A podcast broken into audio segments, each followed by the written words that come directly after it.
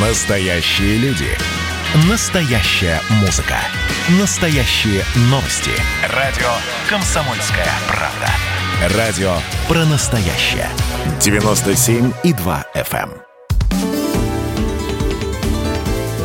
эм. Непарадные портреты с Александром Гамовым. На радио «Комсомольская правда». Всем привет! А сейчас, друзья, вы услышите исповедальное интервью выдающегося политика России, которого вы все, конечно, хорошо знаете. Я не буду подробно биографию рассказывать Амана Гумировича Тулеева, бывшего губернатора Кузбасса. Вы можете заглянуть это в интернете, в любом справочнике. А сегодня просто уделим время – очень печальным, драматическим, трагическим событием. На днях исполнилось три года со дня гибели людей в Кемерове, торгово-развлекательном комплексе «Зимняя вишня». Послушаем, а потом помолчим. Алло. Да-да. Да-да, Александр Тулеев, слушаю. А, а, ну, у меня э, э, Тулеев э, всегда был на виду. Во-первых, я служил в армии в, в Туркмении, в Кизларвате. Помните такой город? Да, конечно. Вот. Я хорошо в Туркмении.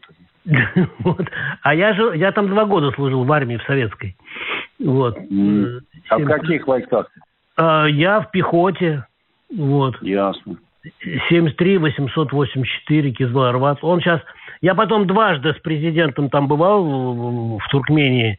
И Кизарват mm. уже переименовали, конечно. Вот. Ну, понятно. А потом, а потом я почему за вами всегда внимательно наблюдал, потому что я делал, я тогда сейчас вспомню, я в Советской России тогда работал, и вы приехали на первый съезд, это был 93-й год, по-моему. Первый да. съезд народных депутатов РСФСР. Точно, вот. точно. Ну, память... Вы... Не, ну а я же помню и э, значит... А я посмотрел вашу фотографию, вы там с башни Кремля, сувенир Прим... у вас. Я, я вспомнил вас, я вспомнил. Мы часто пересекались, я вас вспомнил. Ну да, ну да. Вот. Поэтому я, пользуясь случаем, хочу вас пригласить ага. вас. Я оплачу и перелет, и туда, и назад. Понял. Проживание оплачу. Ладно. Здесь и гостиницу. Это... А тут есть о чем поговорить. И Я это все вы опубликую. там посмотрите. Да, и вы посмотрите, у нас и святых мест много, и вы знаете, край-то, начиная от царя до сегодняшнего, был сильный. Ну, раньше-то хорошо, декабристы ехали просвещенные. Ну, Сейчас далеко не декабристы, но а минуточку, равно... это вот у меня записывается, вот я все опубликую, имейте в виду. Вот. Да, поэтому, но все равно особенность есть, конечно, потому что контингента все равно лагерей еще этих вот э, много. Ну, да. А кроме того, кто за ними присматривает, они тоже всю жизнь через окошечку смотрят. У них тоже образ жизни-то ну, такой да. же, значит, практически. Поэтому э, есть места, где, как говорит, он Хорошо. вышел, остался, одни сидят, другие готовятся, поэтому тут есть свои особенности. Да, я понял, я понял. Ваше... да. Я понял. Ну, вернемся вот к этой печальной годовщине, три года да. трагедии. Я знаю, что она обож... ну, обожгла всю Россию, и я представляю, ну, о семьях, конечно, погибших, там более 60 погибло, более 40 детишек. И Нет, я 60 и 37 детей. 60 детей. погибло, 37 Понятно. детей, к сожалению. Самое страшное. Она всех, она всех обожгла. И у меня сразу, вот все-таки вы политик федерального масштаба, вот как, как вы это пережили? Ведь вот лично я представляю, Тулеев после двух операций на позвоночнике, на костылях, и вот бах, еще вот такая вот э, трагедия. Как вы вообще выстояли, как вы пережили это, что вам, э, что вам снилось? Вот, ну как, вот можете мне от души, коль вы меня знаете, сказать? Я, я от души, как перед иконой, вот рассказываю. Во-первых, это для нас не только вот общая трагедия вот всех, а я, кстати, пользуясь случаем, всех благодарю, кто вот присылал телеграммы, соболезнования, а самое главное, лицевой счет открыли и очень много денег прислали со всей России, поэтому низкий поклон всем. А к трагедии, если касаться, это и личная трагедия нашей семьи, потому что там погибла племянница наша, любимая Таня, ей всего-то навсего было 11 лет. Поэтому очень тяжелое состояние у супруги было. А у меня, ну, ну после операции, понимаете, тут ну, сложно, во-первых, себя чувствовал, а во-вторых, как шарахнуло тут, значит, вот. вот поначалу уже э, президент еще звонил, там всего-навсего там говорили, а, четыре человека. И я думал, ну, слава богу, вроде. Четыре тяжело, но хоть таких жертв нет. А потом как посыпалось, как посыпалось, значит, вот. В конечном итоге вывелась цифру 60, ну, о чем говорить-то, когда, ну, 37 детей, там, взрослые, там, как-то еще, а 37 детей, а я это глубоко сопереживаю с ними, понимаю эту трагедию, потому что 23 года назад у меня погиб младший сын Андрей, а боль, а Болька у нас, вот супруга, она до сих пор, она, правда, тупая уже, не такая там, как раньше. Поэтому вот это вот состояние людей мне понятно вот через личную призму. И если закончить этот вопрос, то я очень-очень тяжело пережил. Скажите, вы сейчас бываете на этом месте? Вы извините, я буду, может быть, не, не, ну, не совсем тактичные вопросы задавать. Конечно, вы бываю. Конечно, бываю. Вот сейчас был вот э, в день трагедии. День трагедии, значит, вот был там. Я каждый раз приезжаю, Первые годы, я когда приходил, я воскладывал венки очень большие, ну, понятно, по количеству, там, 60 ростом. Но меня не пускали, честно говоря, значит. Я вот поехал на, на первую, вернее, сразу после трагедии там на это место. Почему запретили, я до сих пор не пойму, что это какая-то бесчеловечность. С чем это связано? Тоже Кто не пускал? Поли- полиция? Полиция, да, ну сказали, что указания вроде администрации. Ну, они так ссылаются. То есть я не мог припарковаться, а мне надо было поближе, потому что, ну, с тростью ходить, там, не будешь же, там, проваливаться, снег, там, и так далее. Ну, а дальше, когда положил я все-таки на второй день вот этот букет, я просто детали вспоминаю. Его через два часа, то есть я уехал, и букет сразу этот убрали. Потом на второй год, правда, не стали этим заниматься, я приезжал как положено. А сейчас, третья годовщина, я поехал, как обычно, со служивцами, с коллегами, положил букет, ну, написал, что от семьи Тулеевых постоял минуту молчания. Фотография такая есть. Ну, а перед этим у меня ага. связь со всеми родственниками погибших. Многие звонят. А один вот там, Андрей, Андрей, Чмыхалов, значит, он вообще пришел, ну, он студентом был, я его помню, я его вел там ребенком. Музыкант, одаренный, талантливый, на свои деньги отправлял его в Туапсе на международный конкурс. И он в этот день приехал. И отец ему сказал, говорит, ты иди к Тулееву, поговори, поблагодари, потому что, ну, по жизни мы там шли. Ну вот, практически то есть связь с родственниками погибших, и в том числе я вот живой пример привожу, они приходят ко мне, звонят, и вот Андрюша этот пришел. Пусть Глеб пришлет фотографию, где Тулеев на месте э, гибели, Глеб ладно? пришлет фотографию, да, пришлет обязательно. Он... У меня у него почта. Скажите, а вот о чем Тулеев думает? Вот вы, вот вы приходите к этому месту, вот э, вы человек, который и столько потерь в жизни имел, и пахал больше 20 лет на таком э, посту тяжелом. Вас, кстати, Путин всегда оценил, Ельцин всегда оценил. И э, многие журналисты, я знаю, к вам очень хорошо относились и относятся. О чем вы думаете? Потому что у вас же, ну и карьера рухнула. И где-то рейтинг пополз вниз. Вы же были высокорейтинговый глава региона. Вот о чем вот мысли какие? Слезы о чем бывают? Ну, вы понимаете, я трагедии-то много перенес. Э, ту же шахту Распадскую взять, там 91 человек погиб. Но это взрослые, это производство, это шахтеры.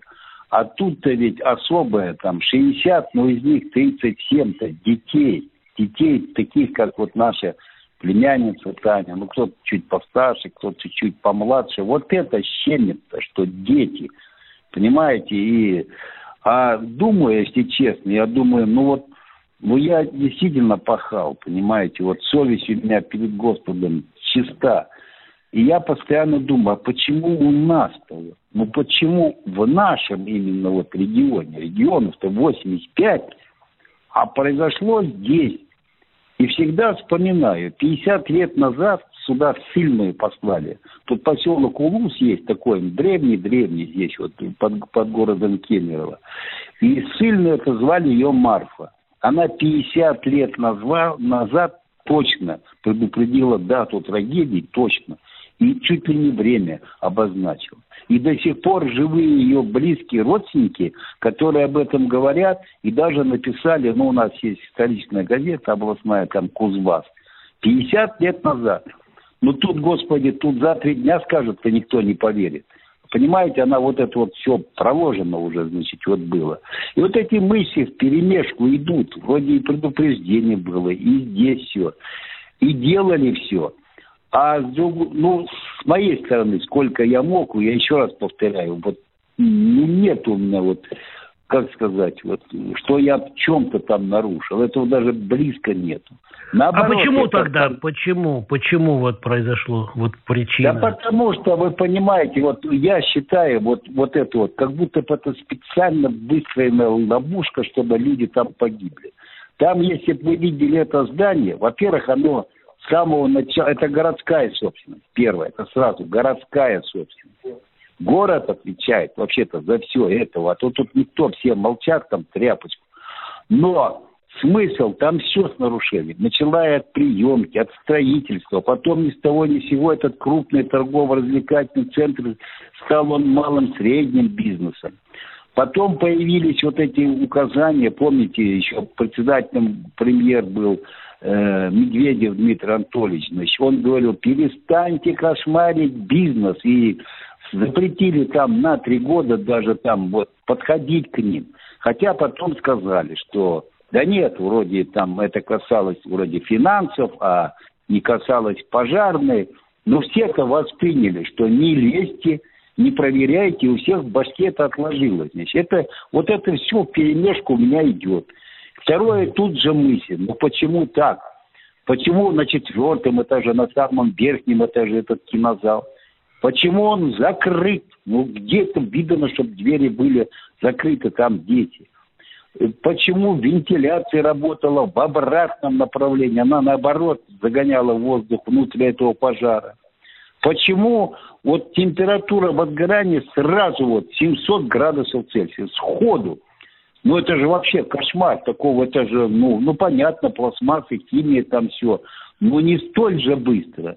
Ну, а дальше там, ну, там, там-то трезвому, живому человеку очень трудно, лабиринт, запутаться просто. То есть все, что можно нарушить, все нарушили. И сейчас вот 15 человек там находится под следствием, основные виновники названы. Ну, уже три, три раза суд откладывается по каким-то причинам.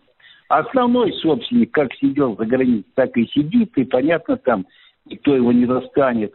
И вот это все в голове вот крутится, понимаете, значит, вот и я вот, вот, вот я считаю, ну, мое мнение, конечно, у меня доказательств нет, там, юридических, но я считаю, это вот мне, я кажется, мне это поджог, понимаешь, кажется.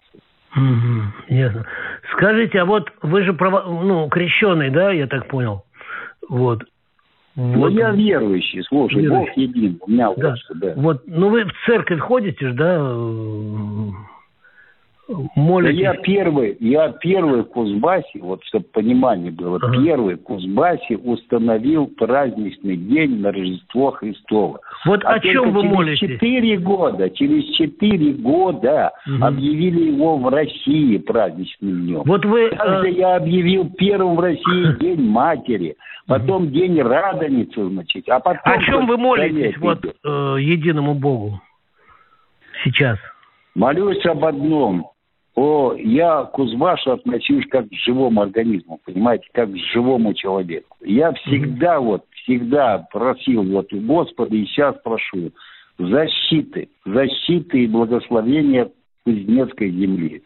защиты от шахтеров, которые постоянно там, значит, в опасности, в риске, под землей под 800 метров работает. Это постоянно. Ну и, конечно, прошу защиты э, и благословления своей семьи, своих детей, внуков. А что вам снится вот э, и в такие годовщины, и, и вот в тяжелые дни? Что вы видите? Вы знаете, у меня вот есть такие вот... Я когда-то работал на железной дороге, еще пацаном был, приехал с Кубани, надо мной все хохотали, диплом с отличием, а я в Сибирь поехал. И работал на станции, тяжелая станция, название сложное, Мундыбаш, но это бороться горный шорик.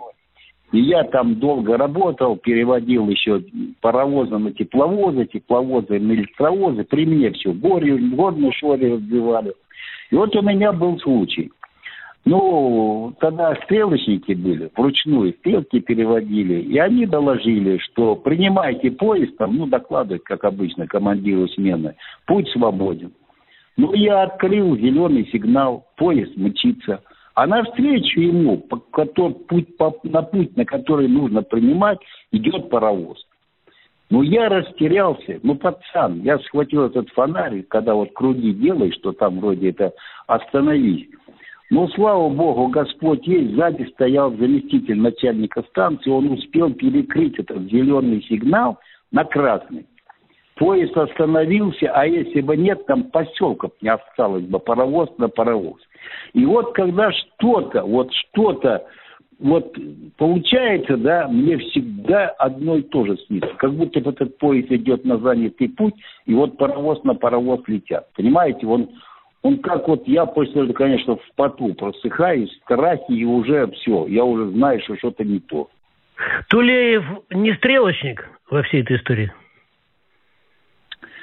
Ну, вы понимаете, значит, вот э, все равно всегда отводят там от высших эшелонов власти, всегда нужно отводить удары, естественно, а ниже стоящие, они должны принимать эти удары и кивать, допустим, на там кого-то, но я, во-первых, не привык к этому, во-вторых, ну, воспитан так, что ли, значит, вот. А крайним, да, тут в данном случае, это вот тот же митинг, он же не под меня был. Он под приезд президента был, специально организован. Лозунги, прав, правда, против меня там были, чуть ли не к расстрелу, значит. А он вообще-то там готовился-то э, во многих городах, районах. но там они не прошли. Ну, типа как маленький Ну, то есть вы себя стрелочником не считаете в этой истории? Я нет, я нет. Но ваш-то брат, журналист, из меня крайнего сделали. Вы же понимаете, правда, какая началась? Я у понял. Тулеева яхты, у него... Тут два поселка есть, Мазуров, Камышин. Они сказали, что там тысяча людей живет. Они сказали, так это его крепостные, это вот деревня-то Тулеева, тайга Тулеева, озеро Тулеева там. Ну и пошло-поехало. Я обратился к генеральному прокуратуре, говорю, ну ты проверь эти яхты, там, как его, поселки кому принадлежат, там, тайгу эту. Проверили, написали мне, Тулея, ты там чист, не переживай, спи спокойно но нигде не, не поместили на официальном сайте, ни на кого уголовное дело за клевету и оскорбление не, не возвели. И так это сейчас и висит в интернете, и Скажите, она будет все, висеть. Все ли сделано, чтобы зимняя вишня не повторилась в других городах, не только в Кемерово? Вы знаете, таких пожаров, к сожалению, в истории тоже немало было. Вы помните, хромая лошадь, там да, 150 да. человек погибло. В Иране да. там чуть ли не 500 там, или 600 человек погибло. Вот и все я ли сделано очень... у нас в России, чтобы такого не было? Я считаю, Больше. нет. На первых порах, на первых порах все встрепенулись, на первых порах. И в Кузбассе встрепенулись, там многие центры позакрыли здесь. А сейчас прошло время, боль протупилась, трагедия уже отодвигается, и расслабуха начинается, начинается она. И вот и я это вижу вот сейчас. Вот а в чем она, в чем она выражается, вот эта расслабуха в, в Кемерово, в других регионах? Да нужно постоянно, вы понимаете, здесь постоянно нужно, как в народе говорят, драть, драть и драть. И при малейшем нарушении просто нужно закрывать, потому что по-другому эти, ну, не понимают вот люди, бизнес. А у нас там посмотрели, ну опять как обычно, кому-то взятку дали, кому еще что-то. Ладно, мы тебе даем срок, срок такой, ты исправляй. А я считал, вот не всегда я, я в безопасности, понимаете, у меня это в крови, потому что я железнодорожник инженер путей сообщений по образованию. И всегда у меня было вот безопасность движения пассажиров, там, грузов, ну, в крови это. Соответственно, это перенеслось и на мой стиль работы. И я, честно говоря, строго спрашивал, за что им нарывался там на многих руководителей. И, на мой взгляд, любое нарушение надо закрываться, на мой. И не надо этих китайских предупреждений. А сейчас начинается вот, ну, нарушил вроде, ладно, это мелкое, вот тебе там сколько там, месяц или зачем? Сразу закрывать. Ну, хватит, сколько тут можно испытывать. Понял. Но я еще раз, Александр э, Петрович, хочу сказать, что митинг этот, это хорошо спланированная, подготовленная провокация, политическая, вот политическая на горе, на трагедии людей. Но откуда вот эти вот спортсмены, откуда эти молодцы, откуда заготовленные транспаранты, откуда эти мегафоны, рупоры, значит, вот и так далее. И требовали-то выхода президента в первую очередь. Поэтому я, я сказал, что, Владимир Владимирович, не надо, не надо этого делать. Почему? А массовость, говорят, вот массовость. Да какая массовость? Я в этот митинг зашла 700 своих работников. Областной администрации, городской, районных администраций. Они ходили и слушали, о чем говорят, чтобы принести мне достоверную информацию. Как всегда, вы знаете, правоохранительные органы есть одетые по форме, а есть переодетые, которые всегда там, вот в этих вот митингах, в том числе и на этом были. Вот это создало массовость. А требования-то были-то не ко мне, в принципе-то. Это смазали на меня, и я молчал там, понятно, чтобы не подставлять там вышестоящих. Ладно, бог им судья. Вот, э, Тулеев э, остается все равно политиком федерального масштаба, на мой взгляд. Это лишний раз свидетельство этому вот наш с вами разговор. В эфире радио «Комсомольская правда». В моей рубрике был Аман Тулеев, выдающийся российский политик, бывший губернатор Кузбасса. Мы вспоминали события трехлетней давности, трагедию в зимней вишне. Полностью этот материал вы сейчас, в том числе и аудиозапись, можете послушать, почитать, посмотреть на сайте kp.ru. Берегите себя, любите людей. Пока. Счастливо. Непарадные портреты с Александром Гамовым.